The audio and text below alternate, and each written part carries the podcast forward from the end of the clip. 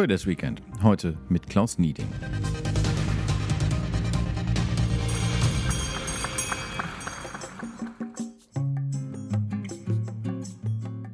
Klaus Nieding ist Rechtsanwalt, konkret Partner in der Kanzlei Nieding und Barth. Sein Spezialgebiet ist Bank- und Kapitalmarktrecht, was so erst einmal sehr trocken klingt, aber in der Praxis richtig spannend werden kann. Denn Klaus Nieding betätigt sich seit Jahren als Anlegerschützer.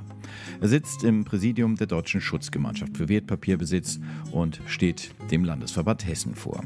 Und hier gilt sein Interesse vor allem den Kleinanlegern, jenen Menschen also, deren Aktienbesitz weit hinter dem von Versicherungen oder Anlagegesellschaften zurückbleibt. Die meist kaum Gehör finden, wenn es um Unternehmensentscheidungen geht. Klaus Nieding gibt ihnen auf den einschlägigen Hauptversammlungen regelmäßig eine Stimme. Aber auch außerhalb der Hauptversammlungssaison gibt es für ihn viel zu tun. Wer sich dem Anlegerschutz verschreibt, den ruft jeder Börsenskandal auf den Plan. Wie jüngst der rund um Wirecard. Spätestens in solchen Insolvenzfällen heißt es für die kleinen Privatinvestoren David gegen Goliath. Und Klaus Nieding ist der hilfreiche Sidekick für die Davids unter den Anlegern. Ihn bietet er über die DSW Unterstützung. Im Börsenjargon könnte man ihn damit als First Mover bezeichnen, denn die Rechtsvertretung von Anlegern hat er schon vor drei Jahrzehnten als spannendes Tätigkeitsfeld entdeckt. Lange bevor andere es ihm gleich taten. Dennoch hat Nieding keine Sorge, dass die Arbeit weniger wird. Immer noch würden Menschen gierig am Kapitalmarkt. Und wo Gier greift, seien Betrüger und Scharlatane nicht weit. Um sie zu erkennen, schaut Klaus Nieding derzeit auch wieder genauer hin. Bilanzen für das abgelaufene Geschäftsjahr werden gerade nach und nach vorgelegt. Und sie scheinen besser auszufallen, als von den meisten vorher erwartet worden war. Noch dazu geht es an den Börsen weltweit auf immer neue Höchststände. Bleibt aber die Frage, wie viel Schutz ist derzeit tatsächlich nötig? Ja, sagen wir mal so, was die Geschäftszahlen angeht, äh, mag das auf der einen Seite ganz gut aussehen oder auf den ersten Blick ganz gut aussehen, aber man muss natürlich ähm, auch, sagen wir mal, zwischen den Zeilen lesen, man muss äh, graben und man muss auch äh, hinter die Kulissen gucken. Und wenn ich mir anschaue, was im Augenblick mit Aktionären im Rahmen der virtuellen Hauptversammlungen im Zuge der Corona-Pandemie veranstaltet wird. Stichwort Squeeze-out bei virtueller Hauptversammlung, ohne dass ich die Möglichkeit habe, in die Hauptversammlung hinein Fragen zu stellen oder solche Beschlüsse gar anzufechten, dann muss ich sagen, da geht uns die Arbeit nicht aus. Und generell kann ich sagen, ich bin jetzt seit äh, über 30 Jahren in diesem Rechtsgebiet tätig, habe das mitbegründet in Deutschland und äh, Sie haben es eben anmoderiert. Ähm, es ist in der Tat kein, kein trockenes Rechtsgebiet. Es ist hochgradig spannend. Schnittstelle zwischen Wirtschaft und Recht und uns geht die Arbeit zum Glück nie aus. Wenn Sie jetzt sagen, äh, Squeeze-out bei Hauptversammlung, ohne dass man äh, direkt Fragen stellen kann, ist das eine Tendenz, die Unternehmen, die große Unternehmen jetzt äh, fahren, dass man sagt, äh, man kann die Kleinanleger relativ elegant äh, umgehen auf diese Art und Weise, dass man die Krise nutzt quasi als Chance auf eine bitterböse Art und Weise? Also es gilt wie in vielen anderen Dingen auch, während den Anfängen. Und ich habe die große Befürchtung, dass äh, das, was äh, im letzten Jahr und in diesem Jahr noch die Ausnahme ist, dass das gerne auch dann in Zukunft als die Regel genommen wird. Und wir befinden uns ja im Augenblick auch in einem entsprechenden Rechtsetzungsverfahren, was die Zukunft der Hauptversammlung angeht. Und da gilt es natürlich, äh, auch die äh, Position der äh, freien Aktionäre, der Privataktionäre, aber auch der institutionellen Aktionäre klarzumachen. Wir befinden uns da durchaus im Schulterschluss mit Fondsgesellschaften beispielsweise, Kapitalsammelstellen internationaler Art, die auch die Präsenzhauptversammlung als wichtigen Bestandteil erhalten wollen, weil nur so gewährleistet ist, dass ich meine Aktionärsrechte unmittelbar ausüben kann und dass ich vor allen Dingen auch die Minderheitsrechte ausüben kann. Wie erklären Sie sich eigentlich, wir hatten im vergangenen Jahr, wenn man im März vergangenen Jahres auf die Börse geschaut hat, man hätte ja diese Entwicklung, wie wir sie jetzt gerade erleben, mit immer neuen Höchstständen nicht ahnen können und nicht vorhergesagt. Wie erklären Sie sich eigentlich, dass äh, diese ganzen Bestrebungen rund um die Aktionärsbeteiligung äh, gerade jetzt passieren, wo doch eigentlich Anleger genauer hinschauen, was ist im vergangenen Jahr passiert? Wie ist dieser Widerspruch überhaupt entstanden, dass wir aus einem äh, extremen Krisenzustand an der Börse in doch äh, neue Jubelstände gekommen sind, da muss man doch damit rechnen, dass die Aufmerksamkeit äh, deutlich erhöht ist. Das ist richtig, was Sie sagen. Ähm, zum einen denke ich mal, ist es eine Frage der Liquidität im Markt, die wir äh, feststellen können. Wir haben also sehr, sehr viel billiges Geld unterwegs, was dann natürlich auch entsprechende Anlagemodelle äh, und Anlageziele sucht. Und äh, da ist natürlich die Aktie nach wie vor attraktiv. Bei dem Zinsumfeld, in dem wir uns bewegen, sind die festverzinslichen eigentlich zu vernachlässigen. Und wir haben natürlich auch Unternehmen, die absolute Corona-Krisengewinnler sind sind, äh, die äh, unterwegs sind. Und da findet das äh, Kapital eben seinen Weg hin. Wenn Sie jetzt mal schauen, ähm, wir haben vom vergangenen Jahr gesprochen, wir haben äh, erwähnt, es ist natürlich als Krisenjahr irgendwo gestartet, ist dann noch einigermaßen gut, zumindest an den Börsen ausgegangen. Dieses Jahr lässt sich aber nicht äh, resümieren, ohne dass wir einen Blick auf Wirecard werfen. Was würden Sie sagen? Äh, Sie haben viel dazu gesprochen im vergangenen Jahr. Äh, ist das nur eine Ausnahme, quasi sowas, um im Börsendeutsch zu bleiben, ein schwarzer Schwan, oder ist das ein Systemfehler, ein Fehler in der Matrix? Also wenn ich mich erst seit zwei, drei Jahren mit dem Thema beschäftigen würde und in die diesem Umfeld bewegen würde, dann würde ich sagen, da haben wir einen einmaligen Ausreißer gehabt. Das gibt es so nicht. Aber jetzt, äh, sage ich mal, ist man in unserem Alter, Walfische haben dann schon Moos auf dem Buckel, äh, doch schon äh, länger unterwegs an der ganzen, äh, in, in, der ganzen Geschichte. Und äh, da muss ich Ihnen leider sagen, ich habe im Grunde genommen in den letzten 30 Jahren alles mitgemacht an Skandalen, was wir am Kapitalmarkt in der Zeit gesehen haben. Das fing, äh, ich sag mal, mit einer Pleite von ABN, von, von Ambros äh, und, und vermögensbildende Sparsysteme Ende der 80er 80er Jahre an, äh, ging dann über den äh, European Kings Club, äh, ging dann über die Schneiderpleite, äh, Metallgesellschaft, auch da haben wir schon eine renommierte Gesellschaft gesehen, die vor die Wand gefahren ist ähm, und so weiter und so weiter. Also wir haben doch im Grunde genommen in schöner Regelmäßigkeit, denken Sie an den Flowtex-Skandal, da hätte auch niemand dran gedacht, dass das so eine aufgeblasene Nummer ist. Wir haben in schöner Regelmäßigkeit immer wieder solche Fälle zu sehen und aus meiner Sicht ist ein zentrales Element bei diesen Fällen die Gier. Das ist ein ganz menschliches ein ganz menschlicher Zug, eine ganz menschliche Eigenschaft, dass Menschen eben auch gierig sind. Und in dem Moment, wo sie gierig sind, lassen sie alle Vorsicht äh, äh, über Bord äh, fahren. Und genau das ist der Punkt, ähm, in dem dann plötzlich sich eine solche Sache dann immer wieder selbst befeuert. Da müssen dann viele Spieler am Kapitalmarkt dabei sein. Banken müssen Finanzierungen ausreichen. Banken müssen dabei sein bei solchen Unternehmen. Und so dreht sich die Spirale immer schneller, immer schneller. Und am Ende platzt sie dann halt auch mal hin und wieder. Und ähm, natürlich sind das Ausnahmefälle, aber wir haben sie in schöner Regelmäßigkeit. Wenn Sie sich so auf Wirecard mal konzentrieren, wenn Sie da mal schauen, ähm, hätte ein Kleinanleger erkennen können, was dort schiefläuft? Nein, Kleinanleger konnten nicht erkennen, was da schief läuft. Das ist sowieso immer das Problem. Der Kleinanleger steht ganz am Ende der Nahrungskette, was, äh, ich sage mal, seine äh, Befriedigungsmöglichkeiten im Insolvenzfall angeht, aber auch was die Informationslage angeht. Da sind immer andere vor ihm, die äh, ganz andere Informationsquellen und Kanäle und Qualitäten auch haben. Ähm, Sie sehen das auch am aktuellen Beispiel GameStop. Ich wäre da ausgesprochen vorsichtig, als Privatanleger mich an so einer solchen konzertierten Aktion zu beteiligen, denn es gibt einige wenige, wenige, die wissen ganz genau, wann das Pendel in die andere Richtung schlägt und steigen dann auch rechtzeitig genug aus. Und ich sage mal, der normale Privatanleger steht immer am Ende dieser Informationskette und verpasst den richtigen Zeitpunkt. Und so ist das äh, bei, bei anderen Fällen auch. Und äh, Wirecard, Sie haben es ja gesehen, es gab ja zahlreiche, äh, ich sage jetzt mal Spezialisten, die noch nicht mal in der Lage waren, die Dinge vernünftig aufzuklären. Ähm, entweder weil es so geschickt von Seiten der Täter gemacht war oder aber weil natürlich auch Spezialisten nicht so hingeschaut haben, wie sie hätten hinschauen sollen. Ja gut, aber es gab ja auch bei Wirecard immer schon die Menschen, die gesagt haben, sie verstehen das Geschäftsmodell nicht. Ja, das gibt es aber immer. Das haben wir auch in anderen Fällen, dass es Menschen gibt, die das Geschäftsmodell nicht verstehen. Ähm, das äh, für sich genommen, äh, glaube ich mal, treibt noch keinen um oder treibt keinen mehr um am Kapitalmarkt. Äh, das ist mittlerweile schon, ich sage mal, Common Sense, dass es immer wieder welche gibt, die das Geschäft nicht verstehen. Ähm, hier ist ja offensichtlich, wenn es denn sich alles so bewahrheitet, wie wir das im Augenblick haben, ist ja offensichtlich mit hoher krimineller Energie gearbeitet worden, um Dinge zu vertuschen und gepaart dann noch mit einem einem absoluten Versagen seitens der Aufsichtsbehörden auf der einen Seite und der Abschlussprüfer auf der anderen Seite. Wenn Sie das jetzt äh, schon so äh, deutlich äh, ansprechen, ähm, dass dort ein Versagen vorliegt, auch äh, der äh, im Rahmen für den Kapitalmarkt, äh, ist das eigentlich genug, was da passiert? Jetzt äh, hat Felix Hufeld als Chef der äh, obersten Aufsichtsbehörde äh, seinen Hut nehmen müssen. Ähm, da gehen ja die Meinungen auseinander. Die einen sagen, es ist ein Bauernopfer, die anderen sagen, ja, es wird höchste Zeit. Ähm, was wären denn eigentlich die richtigen Konsequenzen?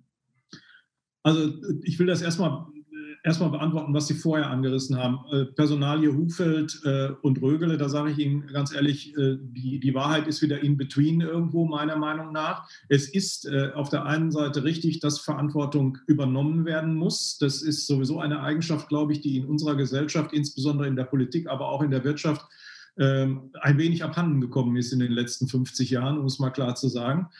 Ähm, und auf der anderen Seite ist natürlich auch das Thema Bauernopfer immer noch äh, im Raum, denn äh, wir befinden uns im Bundestagswahlkampf und der Kanzlerkandidat der SPD äh, wird sicherlich ein Interesse daran haben, ähm, ich sage mal, äh, keine zu intensiven Links zwischen Aufsichtsversagen auf der einen Seite äh, und ihm selbst oder seiner Ressortverantwortung auf der anderen Seite hinzubekommen.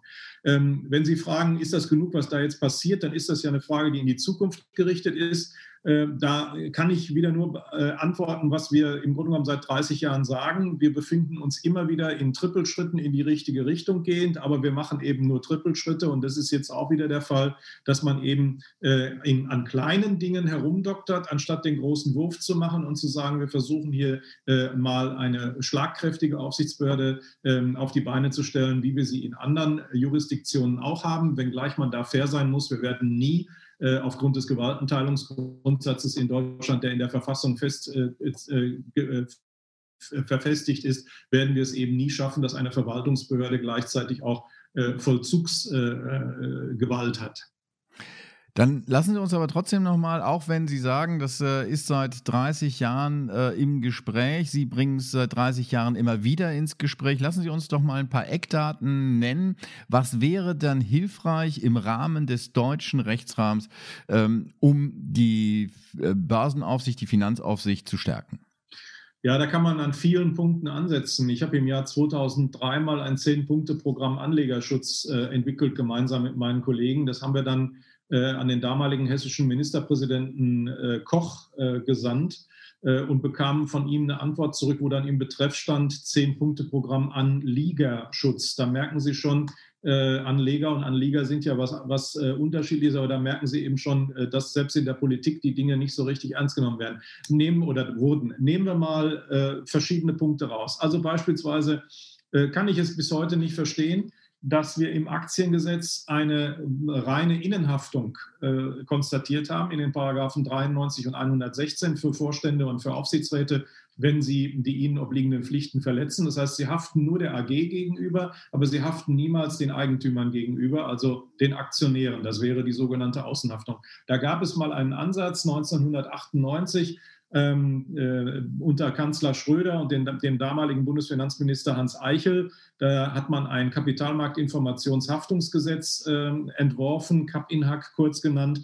Da sollte äh, mit dem zweifachen oder vierfachen Jahresgehalt gehaftet werden, persönlich gegenüber auch äh, dritten und außenstehenden Anspruchsstellern. Dieses Gesetz ist aber in den Schubladen, äh, ich sag mal, des Politikbetriebes verschwunden und verloren gegangen. Wohl wahrscheinlich, wie so oft, aufgrund des Drucks der Lobby der Gegenseite sozusagen, die ja extrem gut aufgestellt und vernetzt ist. Das wäre zum Beispiel mal ein Punkt, dass ich als Vorstand und auch als Aufsichtsrat für eigenes Pflichtverschulden oder für eigenes Pflichtversagen, dass ich dann eben äh, auch meinen Eigentümern, den Aktionären gegenüber zumindest mal haftbar bin. Das wäre der ein Punkt. Ein weiterer Punkt ist natürlich, dass man sich mit dem Abschlussprüfer beschäftigt. Es ist ja nicht einzusehen, dass der Abschlussprüfer beispielsweise äh, gegenüber den, den, Eigentümern, sprich den Aktionären, nicht redeverpflichtet ist. Das würde ich äh, auf jeden Fall mal erwarten. Und ich würde natürlich auch die Haftung des Abschlussprüfers äh, deutlich anders regeln dass es eben doch auch empfindlicher und auch einfacher ist, ihn in die Haftung zu nehmen, äh, damit er eben auch genauer hinschaut. Die Trennung von Beratungsgeschäft und Prüfungsgeschäft äh, ist eine langjährige Forderung, die notwendig ist. Die, äh, Rotier, das Rotieren des Abschlussprüfers kommt langsam in Gang, aber auch da befinden wir uns immer noch auf den Trippelschritten. Das geht hin bis äh, zur Schaffung von Schwerpunktstaatsanwaltschaften für Kapitalmarktdelikte an den Börsenplätzen in Deutschland. Auch da gibt es Widerstand, zum Beispiel in der Justizministerkonferenz, äh, die dann entsprechend sagen, nein, wir wollen aber nicht unsere eigenen, äh, ich sage mal, Kompetenzen beschneiden, nichts abgeben zugunsten einer solchen Schwerpunktstaatsanwaltschaft, die dann in Frankfurt, in München, Stuttgart, Düsseldorf an den Börsenplätzen angesiedelt ist und die dann eben nicht nur ich sage mal, Zuständigkeiten bündelt, sondern die eben auch Kompetenzen bündelt. Da finden wir dann eben die kompetenten Staatsanwälte, die auch in der Lage sind, große Wirtschaftsverfahren abzuhandeln. Schauen Sie sich Verfahren an, die wir in den letzten Jahren gesehen haben. Kirch, um mal nur einen Namen zu nennen. Äh, das sind mittlerweile Verfahren, die so groß geworden sind, dass sie überhaupt nicht mehr händelbar sind für die normale Justiz. Von, ich sage jetzt mal, äh, verständlichen ähm, Wissenslücken in den Rechtsbereichen ganz zu schweigen, dass nicht jeder Staatsanwalt und nicht jeder Richter sich im Wertpapierhandelsgesetz oder im Aktiengesetz auskennt, ist völlig normal. Ich kann auch kein Familienrecht, ich kann auch kein Mietrecht, um mal nur zwei Beispiele zu nennen. Aber das wäre doch ein Schritt in die richtige Richtung, dass wir Kompetenzen bündeln, dass wir auch ähm, Personal, äh, personelle Ausstattung, materielle Ausstattung dort entsprechend erhöhen, damit man auf Augenhöhe in Anführungsstrichen unterwegs ist und eben auch solche großen, komplexen Verfahren ordnungsgemäß abarbeiten kann, äh, ohne äh, an verschiedenen Stellen einen Deal zu machen, um die Dinge zu äh, beschleunigen und zu erleichtern. Sie haben gesagt, äh, es geht nur in Trippelschritten vorwärts. Äh, ist das für Sie jetzt eher ernüchternd oder bleiben Sie dabei trotzdem optimistisch? Naja, ich bin äh, von Hause aus Optimist. Ähm, ich komme aus dem Ruhrgebiet. Da äh, ist man nicht nur die direkte Ansprache gewohnt, sondern eben auch eine positive Lebenseinstellung. Ähm, und äh, ich sage ja, ich bin seit über 30 Jahren in dem Bereich unterwegs. Wenn, wenn ich nicht optimistisch wäre, dass wir in die richtige Richtung laufen, dann hätte ich mich schon längst verabschiedet und würde, weiß ich nicht, äh, Kaufrecht oder irgendwas in der Art machen, was auch spannend ist oder Presserecht irgendwie. Da, nein, natürlich bin ich optimistisch und ich bin guter Dinge, aber äh, auch wenn ich in der Rückschau mal sehe, was wir in den letzten Jahren erreicht haben, Sie müssen ja mal schauen, wir haben 1995, 1995 haben wir erst ein, äh, eine, eine Unterstrafestellung von von Insiderhandel äh, bekommen in Deutschland. 1995, so lange ist das ja noch gar nicht her. Das war das zweite Finanzmarktförderungsgesetz. Ähm, das heißt, in der Zeit hat sich ja nun doch schon einiges getan in Deutschland, hat sich doch schon einiges entwickelt. Wir haben einen Corporate Governance Codex bekommen. Wir reden über, über, über Corporate Governance, wir reden über diese Dinge. Ähm, aber äh, es wird aus meiner Sicht nicht ganzheitlich an die Sachen rangegangen. Es wird immer nur Stück, schrittweise und stückchenweise an die Dinge rangegangen. Und wir könnten schon viel weiter sein, aber auch das ist eine meiner persönlichen Eigenschaften, Ungeduld. Bringt mich auf ein anderes Thema, was aber vielleicht auch äh, mit äh, dem Thema Anlegerschutz im Zusammenhang steht. Äh, mindestens genauso lange reden wir hier in Deutschland über Aktienkultur. Ähm, wenn wir jetzt zum Beispiel die Ereignisse der jüngsten Vergangenheit nehmen, GameStop äh, wurde von den einen so ein bisschen gefeiert als äh, ein, ja, äh, wie soll man sagen, eine Revolution, was die Aktienkultur angeht. Die anderen haben gesagt, um Gottes Willen, da wird der Kapitalmarkt untergraben, die ganze, äh, die ganze äh, Integrität des Kapitalmarkts steht in Frage. Wie sehen Sie es? Ja, man, also jegliche Form von Kursmanipulation, das meine ich jetzt gar nicht im strafrechtlichen Sinne, aber jegliche Form von, äh, ich sag mal, ähm, Beeinflussung von Kursen äh, mit, mit äh, Absichten, die außerhalb der, des eigentlichen Investments liegen, ähm, ist mir zuwider und widerstrebt mir, muss ich ganz ehrlich sagen. Und deswegen äh, bin ich da ausgesprochen kritisch an, an der Stelle. Ähm, natürlich ist das immer spannend, wenn der David plötzlich gegen den Goliath aufsteht. Und das ist natürlich auch für die Medien ein tolles Bild und der Robin Hood und da hat man wirklich Spaß dran. Aber äh, das ist letztlich geht das immer zu Lasten derjenigen, die am Ende der Informationskette stehen. Wir haben äh, schon drüber gesprochen. Und lassen Sie mich noch einen kurzen Rückblick zu, nochmal einen kurzen Rückschritt zu, zu Wirecard machen. Das Gefährliche an dem Wirecard-Skandal ist, dass, äh, ich sage mal, im Grunde genommen extrem viel Vertrauen wieder verloren gegangen ist. Denn da waren ja auch viele Normalanleger, Privatanleger, Kleinanleger drin in der, in der Aktie. Das war wie damals am neuen Markt, wenn Sie sich daran erinnern können, als 2002 der neue Markt zusammenbrach. Sie konnten während der Hochzeit des neuen Marktes nicht zum Friseur gehen, aktuelles, aktueller Bezug übrigens. Sie konnten nicht zum Friseur gehen, ohne dass sie dort von der Friseurin gefragt wurden, sagen wir, Gigabell, waren sie dabei bei der, bei der Emission, haben sie welche gekriegt? Und wenn sie die Dame dann gefragt haben, was machen die denn eigentlich, da hatte keiner eine Ahnung von, es war ja auch egal. Die Lemminge mussten in die eine Richtung unterwegs sein. Das gleiche galt ja auch bei, bei Wirecard. Da konnten sie sich vor zwei, drei Jahren im Bekanntenkreis unhören, jeder musste diese Aktie haben, jeder musste Wirecard haben. Ähm, und jetzt hat dieses Vertrauen wieder einen extremen äh, Kratzer gekriegt und Knacks gekriegt, wie damals beim Zusammenbruch des neuen Marktes. Und wir haben schon Folgegesellschaften. Schauen sich Grenke Leasing an. Bei Grenke Leasing gibt es auch schon Shortseller, die sich in Position gebracht haben. Es gibt äh, Fragezeichen an der einen oder anderen Stelle, ob da äh, nicht vielleicht irgendwelche Dinge laufen, die nicht ganz korrekt sind. Und jetzt musste Grenke schon zugeben, wir haben unseren Risikooffizier, Risikovorstand haben wir jetzt uns von getrennt. Das sind ganz dramatisch schlechte Signale, die in den Aktienmarkt reinkommen. Und Sie sprachen das Thema äh, Aktienkultur an, was die Leute dann letztlich davon abhält, in der Aktie zu investieren. Ähm, Altersversorgung mit Aktien äh, zu machen und äh, Alters, äh, also Versorgungsaufbau mit Aktien zu betreiben und sie möglicherweise auch in die Hände von ganz anderen Scharlatanen zu treiben. Stichwort grauer bzw. schwarzer Kapitalmarkt. Jetzt ist das aber so eine Sache, wenn man die aktuellen Kurse sich anschaut, mal unabhängig von Unternehmen, die in die Schlagzeilen geraten sind, dann bleibt den meisten, die ihr Geld mehren wollen, ja kaum eine Alternative als der Aktienmarkt. Ja, das ist richtig. Das sehe ich genauso wie Sie. Also ich kann mich gut daran erinnern. Ähm, ich habe eine berufliche Tätigkeit nach, ich war also erstmal in, in Washington tätig als, als Assistent des Delegierten der deutschen Wirtschaft und danach bin ich nach Stuttgart gegangen als Justiziar und Syndikus der Allianz Kapitalanlagegesellschaft seinerzeit. Das war die Investmentgesellschaft im Hause Allianz. Ähm, und als ich dort angefangen habe, hat mein, mein Vater mich damals gefragt, Mensch, äh, wenn ich jetzt ein bisschen was zurücklegen will für schlechte Zeiten, was empfiehlst du mir denn da? Und dann habe ich ihm gesagt, damals bei einem DAX-Stand von äh, knapp unter 1500 Punkten, 1500, habe ich ihm gesagt, äh, kauf dir drei, vier, fünf Aktien, die im DAX 30 sind und dann äh, bildest du den, versuchst du ein bisschen abzubilden, streust dich ein bisschen, holst dir aus jeder Branche mal eine Aktie und dann bist du eigentlich auf der sicheren Seite. Und wenn Sie sich angucken, was in der Zeit, das war Anfang der 90er Jahre, was bis heute da passiert ist, dann ist das eigentlich alternativlos zu allem anderen, was wir da haben. Ähm, die Frage ist immer, in welchem Horizont bin ich da drin? Ne? Also wenn ich mich, äh, ich sage jetzt mal, von 1980 bis 1987, 88 bewegt habe, habe ich natürlich gelost. Aber wenn ich äh, mich langfristig engagiere am Aktienmarkt, dann ist es in der Tat so, wie Sie sagen, ich komme da nicht dran vorbei. Sie engagieren sich nicht nur im Aktienmarkt, Sie haben ja auch noch andere Interessen und äh, gerade mit Blick auf das Wochenende, ähm, da kann ich mir vorstellen, äh, ist es mal ganz erholsam, wenn man sich nicht darum kümmert, äh, welche schwarzen Schafe womöglich irgendwie übers Parkett äh, streuen. Was machen Sie am Wochenende?